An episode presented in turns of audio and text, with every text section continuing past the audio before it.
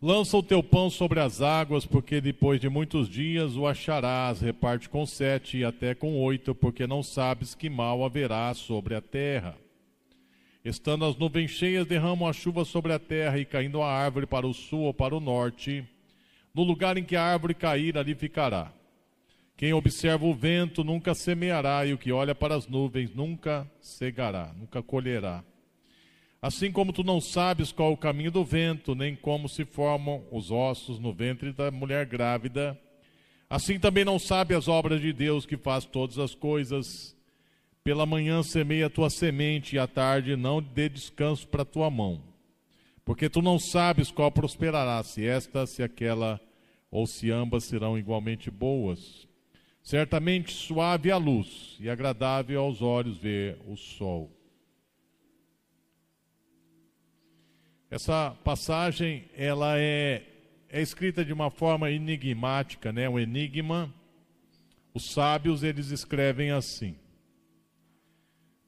Conhecendo a vida do escritor, né, de Salomão, nós entendemos que literalmente ele fez isso.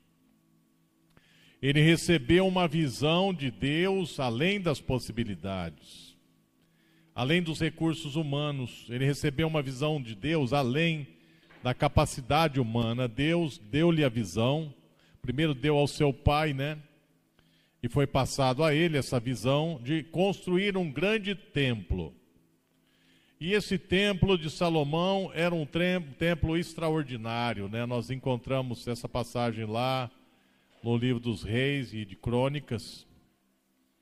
E lá nos relata, né, a construção e o que foi gasto e os materiais. Não tinha nada, né, de tijolo, cimento, pedra, brita e ferro. Isso não é nada perto do que foi usado naquele tempo. Tem a ver com muito ouro, muito marfim, muita prata, madeiras de primeira, peles de primeira, tecidos de primeira e pedras preciosas Calcula-se, né, porque isso varia. Se o templo de Salomão fosse construído hoje, se gastariam entre dois, entre é, 200, cerca de 200 bilhões de dólares. Entre 100 a 200 bilhões de dólares. Pela quantidade de ouro e pela, pelo tipo né, de. É, de material e também a arte né, daquele templo. Fora o palácio de Salomão, né? fora o trono dele, os leões de marfim e as escadarias ali. Coisa assim suntuosa. E o povo de Israel era um povo simples, um povo agrícola. Né? Não era um povo de alta tecnologia, nem uma grande potência militar da época apesar que Deus deu muitas vitórias a Davi. Israel também é uma, um país pequeno, né? Então, essa visão e, e, todos os utensílios do templo e os materiais, foi Deus que deu, não foi um homem. Não foi alguém assim, megalomaníaco, né, que criou na sua cabeça isso. Foi uma visão de Deus. Então, ele pegava o trigo, porque era uma nação agrícola e enchia as embarcações de trigo e enviava para Tiro, porque lá de Tiro tinha o ouro fino de Ofir e também as pedras preciosas e madeira, e que hoje seria o Líbano, né? E trazia de lá, mandava o trigo, né, para confeccionar pão e trazia de lá materiais preciosíssimos e o rei de Tiro amava, né? Irão, o rei de Tiro, amava Salomão. Achou graça. E Davi já havia juntado, né, muito do seu tesouro pessoal e do próprio Israel para essa construção. Então Salomão juntou tudo. E isso aparentemente, humanamente, seria uma obra absurda. Porque qualquer governante, né, é, seria criticado se fizesse isso. Ora, o povo é simples e pobre e como se vai construir um templo tão rico, né? E ouro não enche barriga de ninguém. E aquele templo, templo, ele, na verdade, era uma visão de Deus para que as nações da terra viessem conhecer o templo do grande Deus, do único Deus, do Deus de Israel, e ouvisse a sabedoria de Salomão, e assim esse conhecimento de Deus se espalhasse pelas nações e vinham comitivas de longe, né, como a, a rainha de Sabá, né, que veio ali uh, do norte da África, ou seja, ela andou ali, ela caminhou ou andou de camelo, né, de animais ali pelo menos uns, é, pelo menos uns 800, 900 quilômetros, né, para chegar ali. E vinham pessoas de várias partes do mundo ouvir a sua sabedoria. Então, essa palavra, ela fala de um investimento que não é humano, não é óbvio, é um investimento numa visão de Deus. Para quem Deus dá uma visão? Para todos que abrem o coração para receberem uma visão. Toda aquela pessoa que diz para Deus: Eu quero te conhecer, e eu quero que o Senhor fale comigo, e eu quero saber quem eu sou o que o Senhor tem para mim nessa terra. Eu quero que o Senhor revele a tua visão para a minha vida. Deus revelará essa visão. E quando Deus revela uma visão, ela não é óbvia, ela não é uma coisa corriqueira. Então, essa passagem ela fala que Deus revela coisas que não são corriqueiras e Deus revela coisas que são para os olhos humanos improváveis, ou vamos dizer, além das possibilidades.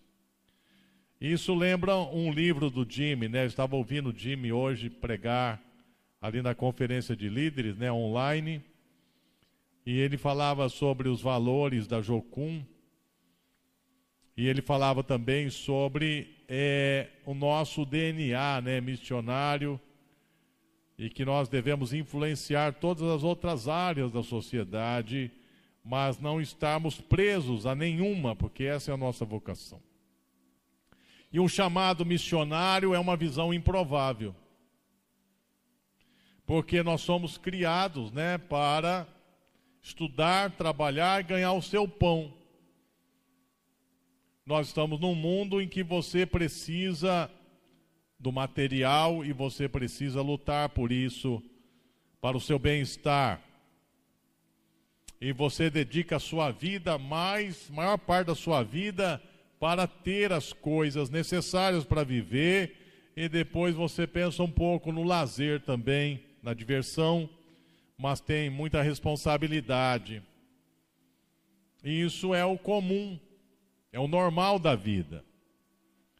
Mas Deus dá visões para as pessoas e as chama para serem missionários.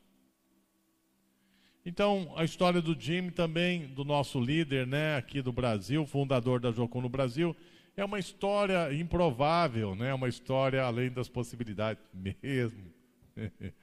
Porque ele é um americano lá do interior, né, um caipira, ateu, se casou é, muito jovem, né, com a pessoa errada, e era aleijado de um pé, né, um pé torto, e a mulher praticamente botou aquele chapéu famoso na cabeça dele. né? E o casamento dele se acabou. E ele entrou numa depressão terrível. Então, esse homem que estava já na beira de um fracasso, de um colapso, né? Você imagine, né? A pessoa se sentir fracassada, casamento fracassado, pessoa ser traída, divorciada, né? Ele conhece Jesus. E aí, normalmente, quem conhece Jesus ouve aquela palavra: Deus vai restaurar toda a sua vida. E Deus vai restituir tudo que o gafanhoto consumiu. E Deus vai dar tudo de volta para você. E Deus vai te abençoar. E agora você vai ser feliz com Jesus. E isso tem verdade nisso, obviamente.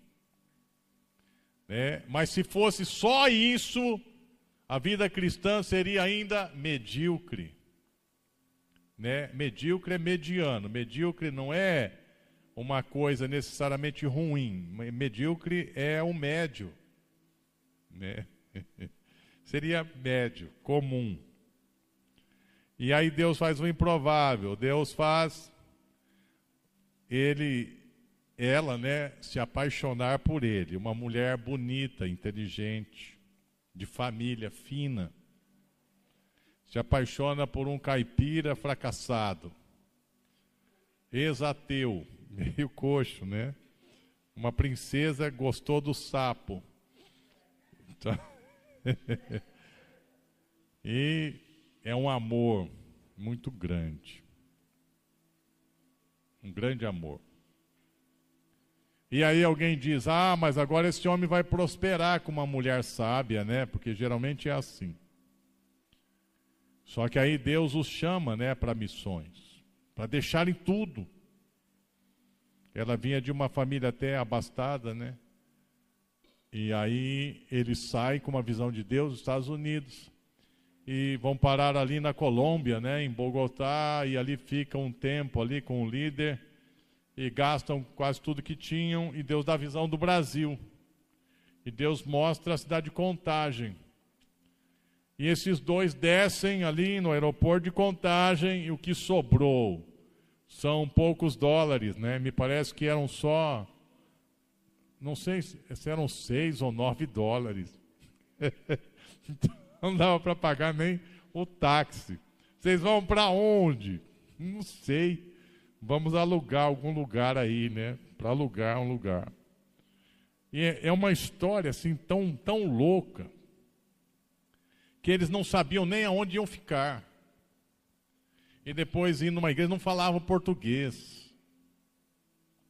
Né? Você imagine começar a Jocum no Brasil assim. Não tinha lugar, não tinha Jocum no Brasil, nada. Então alugaram um lugar na esperança de pagar daí um mês, e, é só história de milagre, milagre, até conquistar aquela propriedade e construir tudo no braço. É. E, e, até hoje, né, você vai lá naquela construção da Jocum, feita pelos pioneiros, que ninguém ali era pedreiro profissional. Todo mundo era curioso. Então você olha assim, aqueles prédios de três pisos, assim, tudo torto assim. né? Mas acho que gastaram bastante cimento, pelo menos, né? Então está em pé até hoje. Mas é obra condenada desde o começo. E os missionários que moram lá, então eles oram todo dia para não cair aquele prédio lá. Ele está em pé até hoje.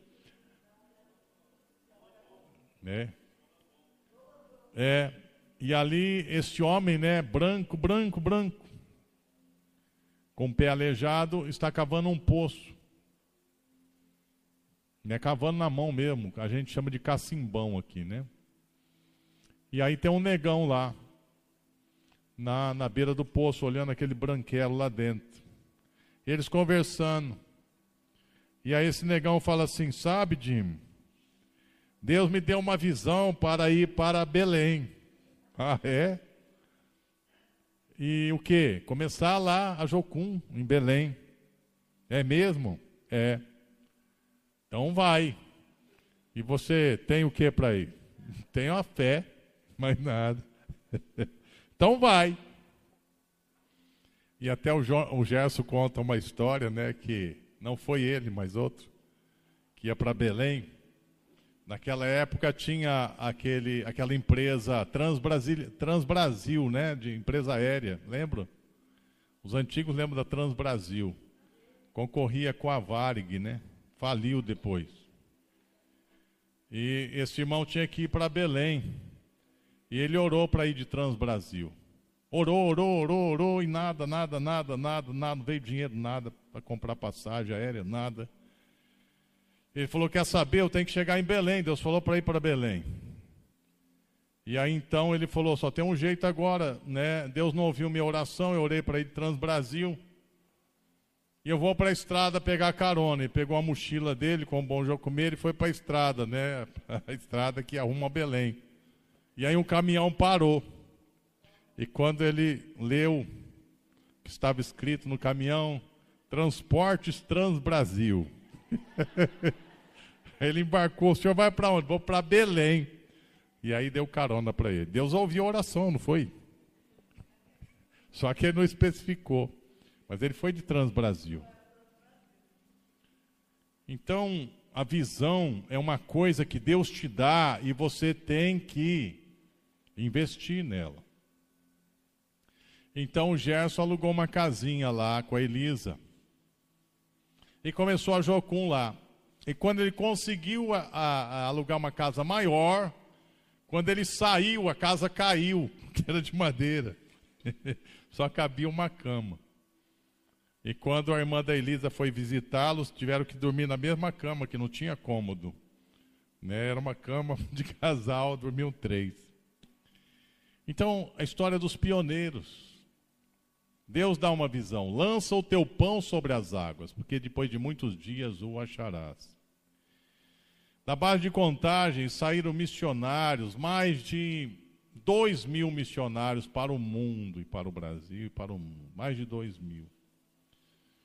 Não se pode calcular o patrimônio da missão hoje. Né, que começou com um homem que tinha seis dólares no bolso. Não se pode calcular, mas patrimônio é do reino, né? não é de ninguém. Então, lança o teu pão sobre as águas, porque depois de muitos dias você vai encontrar uma padaria. Né? Está aí que a palavra está dizendo. São os pequenos começos que nós não podemos desprezar. E também me lembra a história né, de um homem que eu admiro muito, Dr. Irani, foi um pioneiro também, um, um homem que o pai reprovava, porque o pai era agricultor e queria que o filho fosse agricultor, mas ele tinha uma visão de ser médico. E quando ele compartilhou com o pai dele, pai, eu quero ser médico, o pai falou: Você é um vagabundo, você quer abandonar a enxada para sair vagabundando por aí. Que na cabeça do pai estudante era vagabundo. E ele saiu triste, só com o apoio da mãe né, com um lanche e foi para a capital, né, para Goiânia. E lá batalhou, batalhou, batalhou e se formou.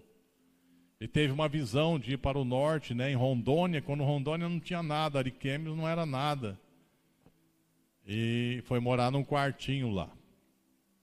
E ali Deus lhe deu uma visão, né? Não só material, mas uma visão na área de saúde, uma visão na área espiritual.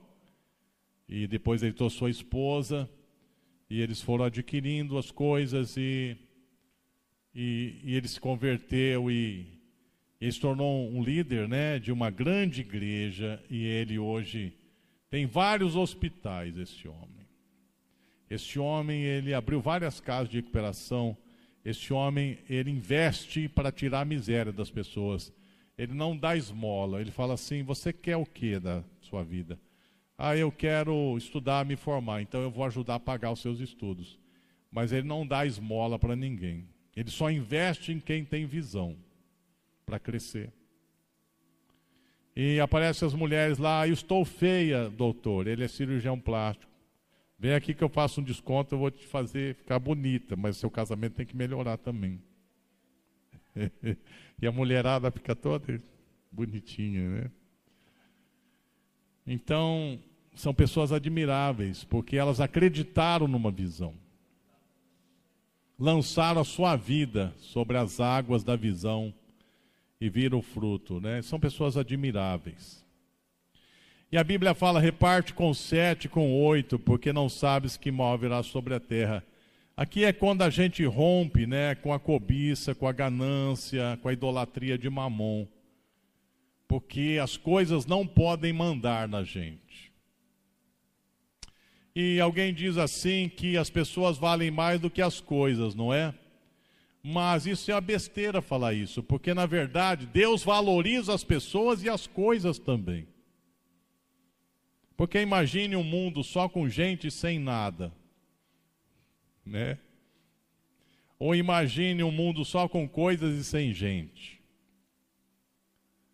Então, as coisas, elas são a bênção os bens, mas eles não podem mandar em nós.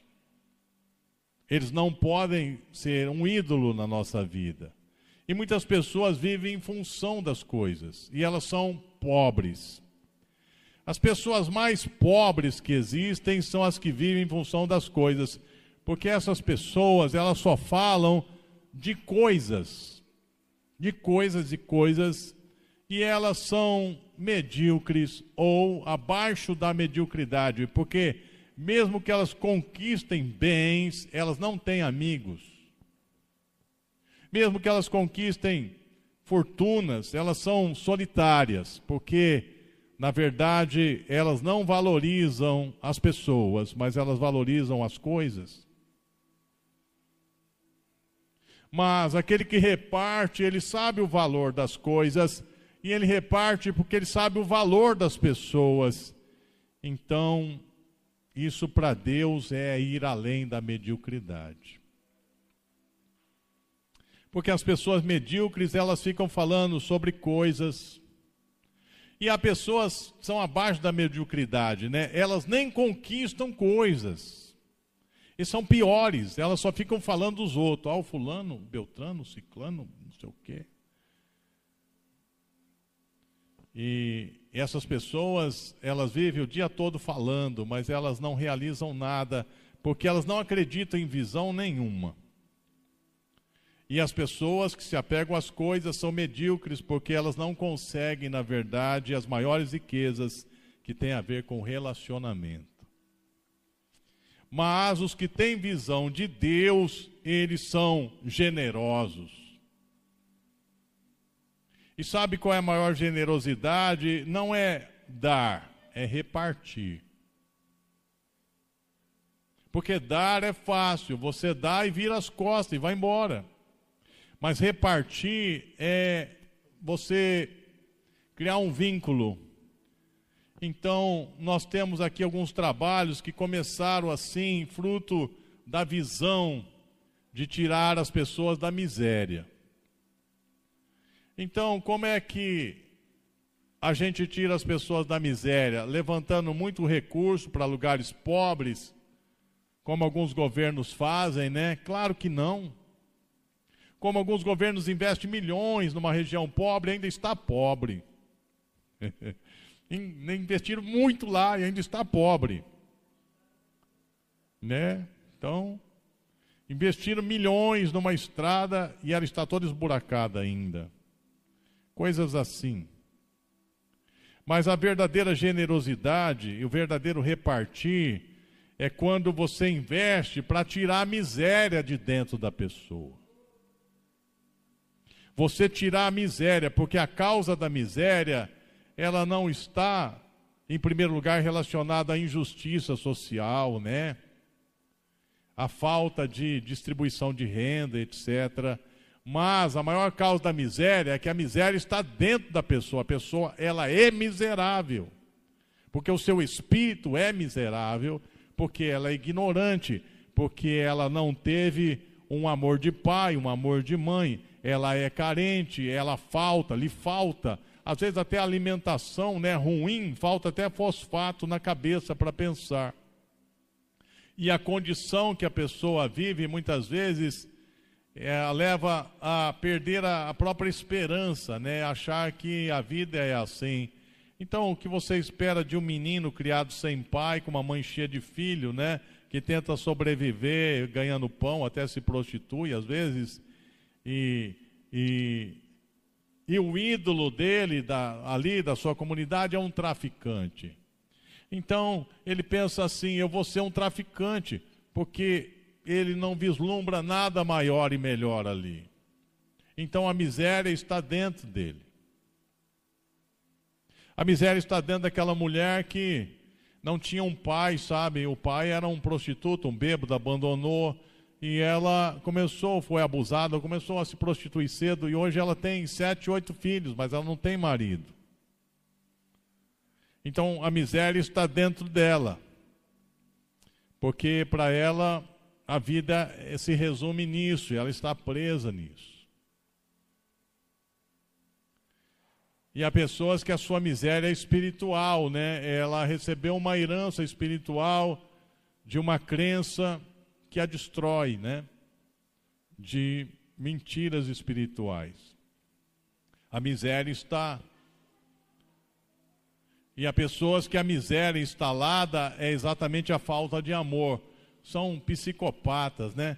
Pessoas que não têm é, empatia com ninguém e, e elas não sentem o sofrimento de ninguém, porque uma miséria se instalou dentro. Então Deus nos dá uma visão assim. Vão lá e tirem a miséria das pessoas. Deus nos dá uma visão assim. Tire as pessoas da miséria. Construa ali um monte de casas boas, sabe? e pegue essas pessoas que estão na miséria, arranque de lá e coloque nas casas boas. Sabe o que vai acontecer? Elas vão vender, negociar aquelas casas boas e vão voltar lá para a favela. Porque a visão de Deus não é tirar as pessoas da miséria, mas tirar a miséria das pessoas. Porque a miséria é uma maldição instalada. A miséria é um estado de espírito, a miséria é um estado de alma. A miséria é a falta de esperança, falta de visão, não tem visão nenhuma, não tem visão. Então, às vezes eu pergunto para alguém: qual é o teu sonho? Eu não tenho sonho. Qual era o teu sonho? Eu não tinha sonho. Então, isso é uma miséria total. Porque para a gente crescer, nós precisamos ter uma visão. Quando nós temos uma visão, nós cremos naquela visão, nós corremos atrás daquela visão até alcançarmos aquela visão. E a visão nos alimenta porque a visão, ela vem com uma promessa de Deus. E é como se Deus dissesse: Eu vou investir nessa visão que eu estou te dando e você embarque nela, porque eu vou bancar essa visão. Eu vou bancar, eu, Deus. Então Deus nos envia a lugares sem nada Envia equipes, né, como a Fátima, muitas vezes começou o trabalho debaixo de uma mangueira. Eu não tenho nada aqui, eu tenho um bolo, um café para repartir, né, para atrair. Tenho uma bola para atrair criança, tenho aqui um bolo, um café para repartir com as mulheres, mas eu tenho algo tão especial para repartir eu tenho princípios e valores que vão tirar a miséria de dentro dessas pessoas, vão trazer visão e esperança. Então começa assim, debaixo de uma árvore, né? E árvores usadas como banheiro muitas vezes, porque nesses lugares não tem banheiro. e a gente vai hoje lá nesses lugares, as casas de alvenaria bonitinhas, já tem banheiro já. A gente chega num lugar que as casas eram de palha, no chão, hoje é alvenaria com banheiro, tem água no cano. Porque a miséria começa a sair de dentro das pessoas. Não, mas quanto vocês investiram lá, sabe? Vocês devem ter investido 100 mil, 200, 300 mil reais. Olha, sei lá, acho que a gente investiu uns 200 reais, sei lá para botar combustível, ou ir a pé, ou fazer um bolo, não sei. Houve grandes investimentos financeiros assim. É igual o Jocumeiro, né? Então nós vamos construir alojamento para todo mundo aqui a Jocum. Aí Deus falou: não. Dá terreno e fala assim: constrói aí, meu irmão. Constrói com o que, pastor? Você não sabe cavar a terra? Tem um enxadeco lá? Ah, eu não sei esquadrejar. Chama alguém para esquadrejar e mete um enxadeco na terra. E cava o seu alicerce. É assim que faz casa. Não precisa de dinheiro para fazer casa. Precisa de fé. Precisa meter a cara. Aí você vê uns jocumeiros que não que não tem entrada nem de mil reais por mês, nem de oitocentos reais por mês. Tem casa hoje. Tem casa, casa boa. Porque tem que ter visão. Então, em vez de investir né, em casa para obreiros, a gente investe em outras coisas. Porque Deus dá visão. Em outras coisas que estão nas comunidades por aí, nos lugares, né? Reparte com sete, ainda até com oito, porque não sabes que mal haverá sobre a terra. Quando nós morávamos com os índios, a gente repartia tudo. E hospedava todo mundo. Às vezes vinha 20 pessoas lá do Purus. A gente só tinha comida para nós. A gente recebia o povo e fazia a janta para eles. Eu não sei como multiplicava aquilo, né? E todo mundo comia. E atavam a rede que Deus deu a visão para fazer uma casa grande. A nossa casa era de madeira e palha, mas era a maior e a melhor. E todo mundo se hospedava lá. E os índios mandavam tudo para lá. A casa era hospital, a casa era igreja, a casa era hotel, era pensão, a casa era casa da sogra também, casa da mãe, do pai. Era casa de fazer reunião, casa de visita, casa de jogar conversa fora também, tudo lá.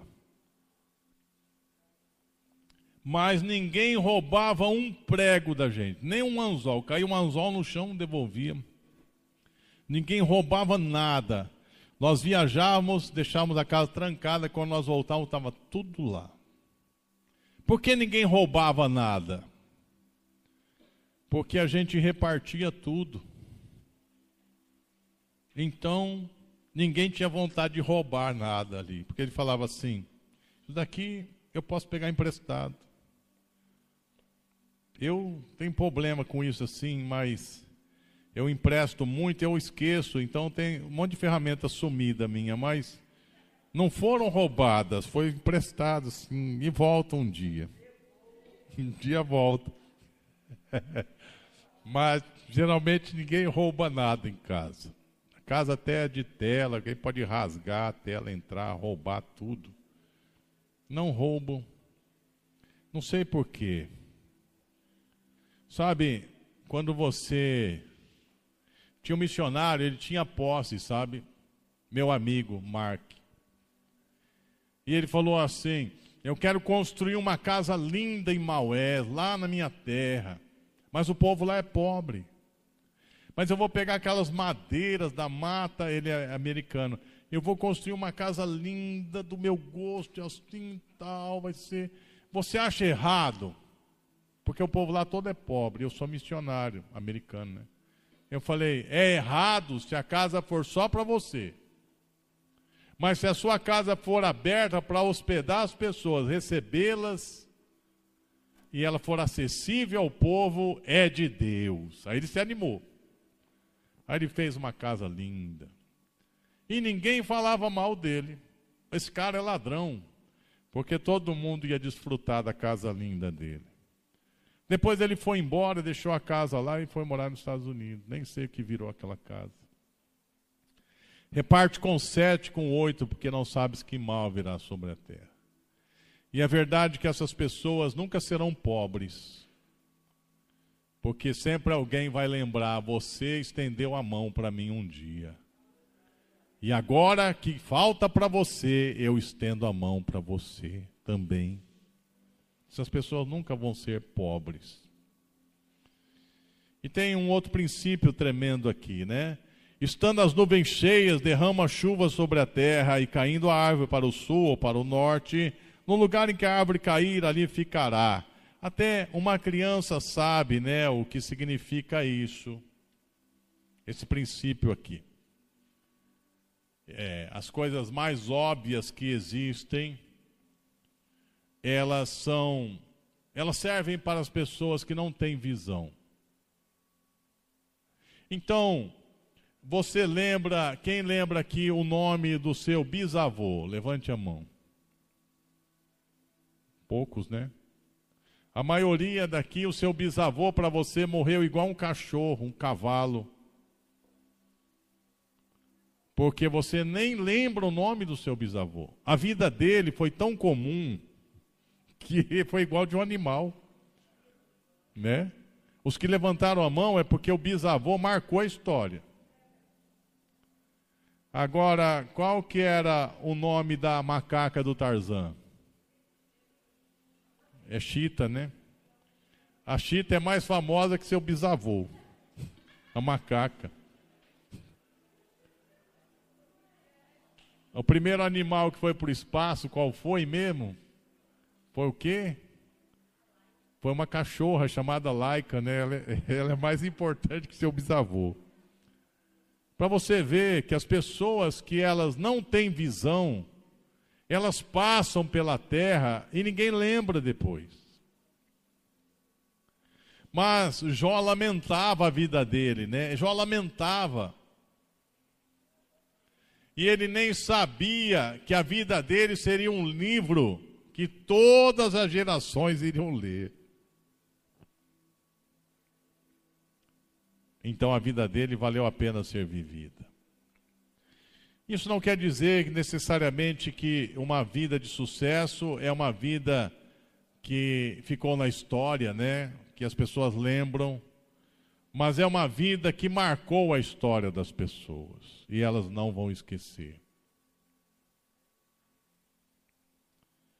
Então, as pessoas medíocres e mais baixo que medíocres, elas fazem só o corriqueiro, sabe? Elas cumprem só aquela coisinha, elas fazem só aquela coisinha programada. E talvez seja a vida mais miserável que tem. Então Deus, para nos salvar dessa miséria, nos dá uma visão. E aí quando eu chego na nossa cidade, né, que alguns irmãos do passado foram chamados por Deus, mas não foram, não aceitaram a visão, não mergulharam. Então hoje eles estão vivendo aquela vidinha, doentes assim, aquela coisinha redondinha ali, negocinho meio depressivo. Nós estávamos passando o dia caminhando, vendo uma mulher varrendo a calçada.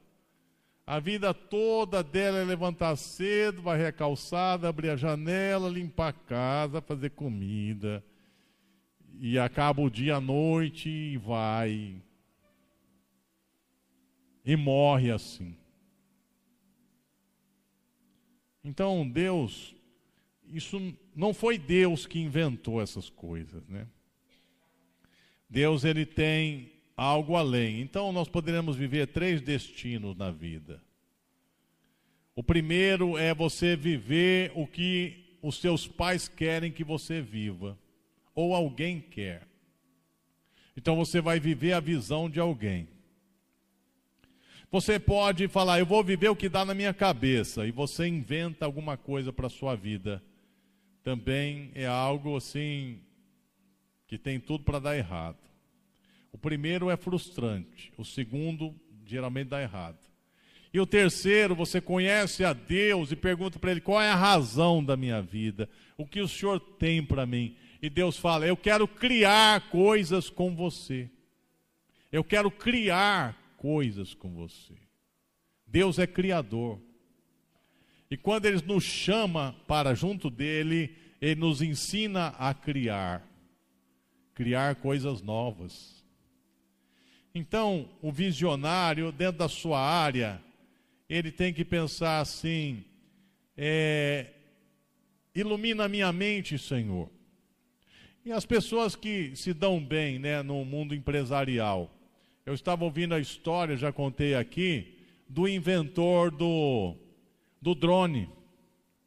Foi por acaso que ele inventou o drone. Ele era um camarada, foi para os Estados Unidos, o dinheiro acabou, não tinha mais como viver lá. Foi para a praça, vendia as coisas na praça, não dava mais. E um dia estava sem dinheiro lá sentado numa praça, parece que era lá em Nova York, e ele via as pessoas é, manobrando aquelas, aqueles aviões aeromodelo, né?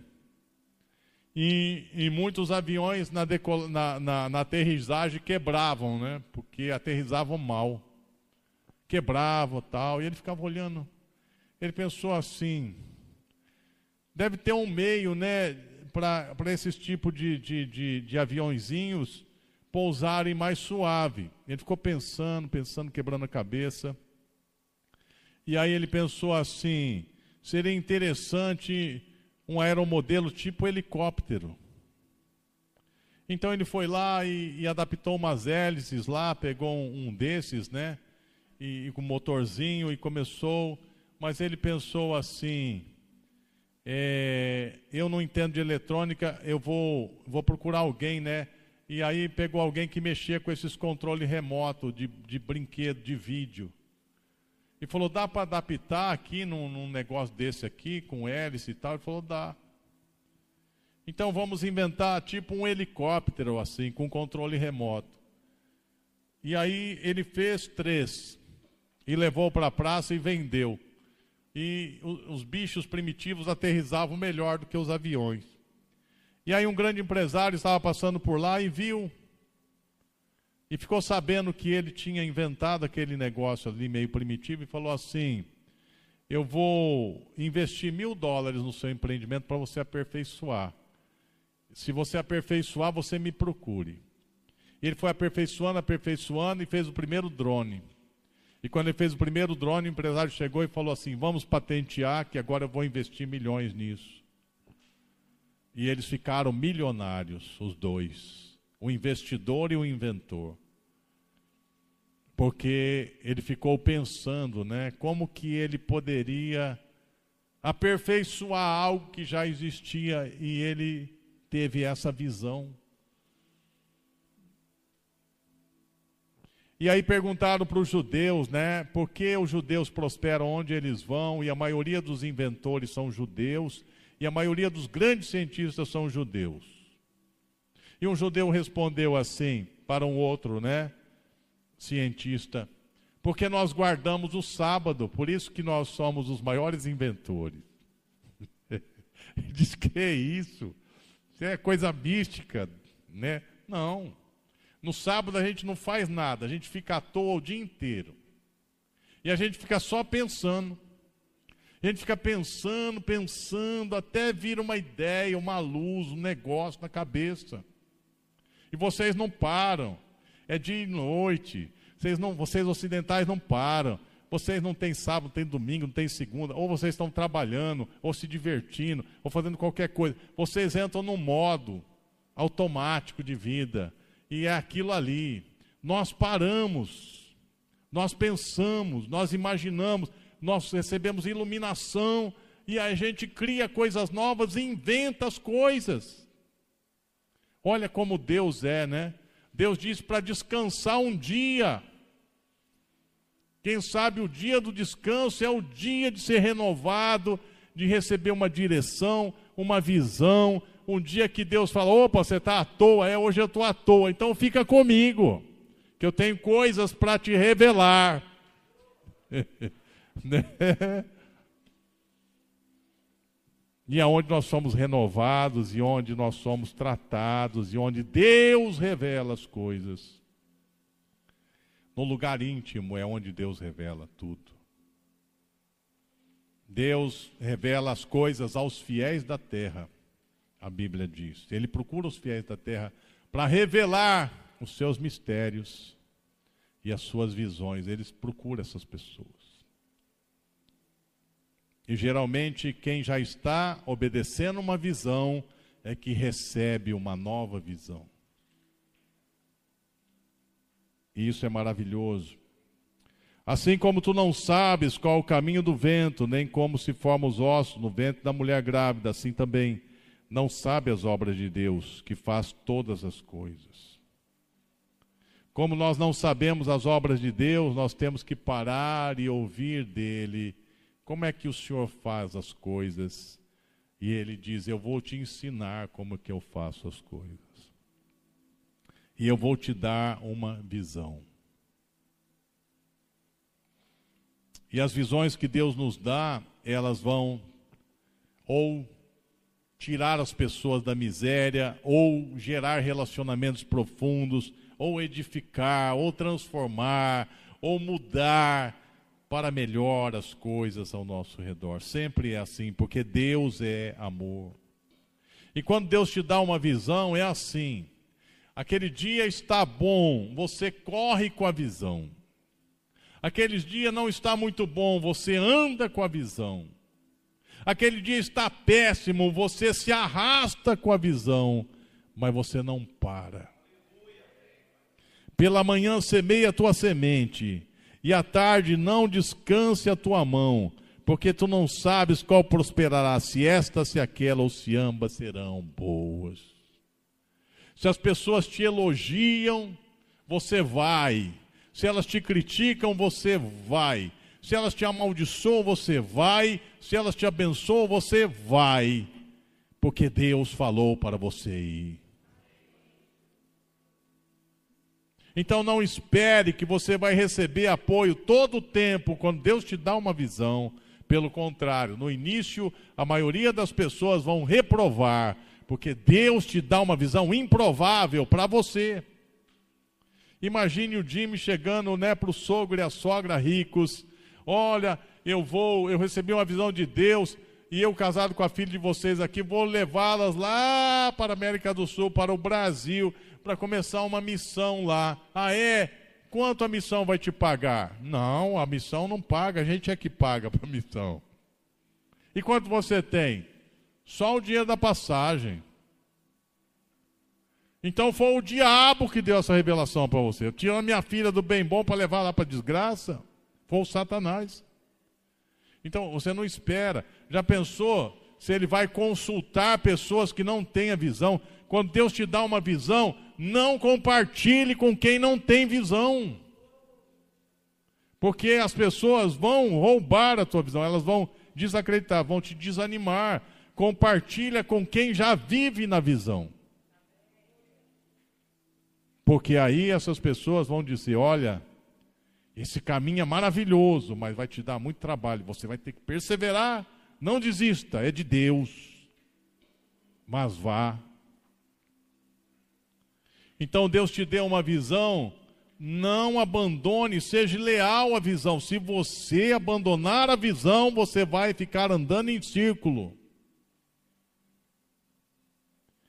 Então, ah, mas a visão que Deus me deu é muito improvável, pastor, é, é muito além de mim. Então foi Deus mesmo. Porque se você teve uma visão que você é capaz de tudo para realizar, não foi Deus que deu, foi você mesmo. Porque nós damos para nós visões que a gente alcança. Mas Deus nos dá uma visão além de nós, porque Deus entra junto. E muitas coisas virão pela frente, meus irmãos. Muitas coisas virão pela frente. Sabe? E quando você chega num estado que nada mais tem sentido para você, é porque você terminou a sua missão com aquela visão e Deus está para te entregar outra. Por isso que você fica assim, nada tem sentido mais. porque Deus está para te entregar algo novo, que será mais desafiador ainda, que exigirá mais fé ainda. E esse ano é um ano de grandes desafios, né? muito além. Ó oh, Senhor, que coisa maravilhosa. Vamos ficar de pé. Vamos ficar de pé.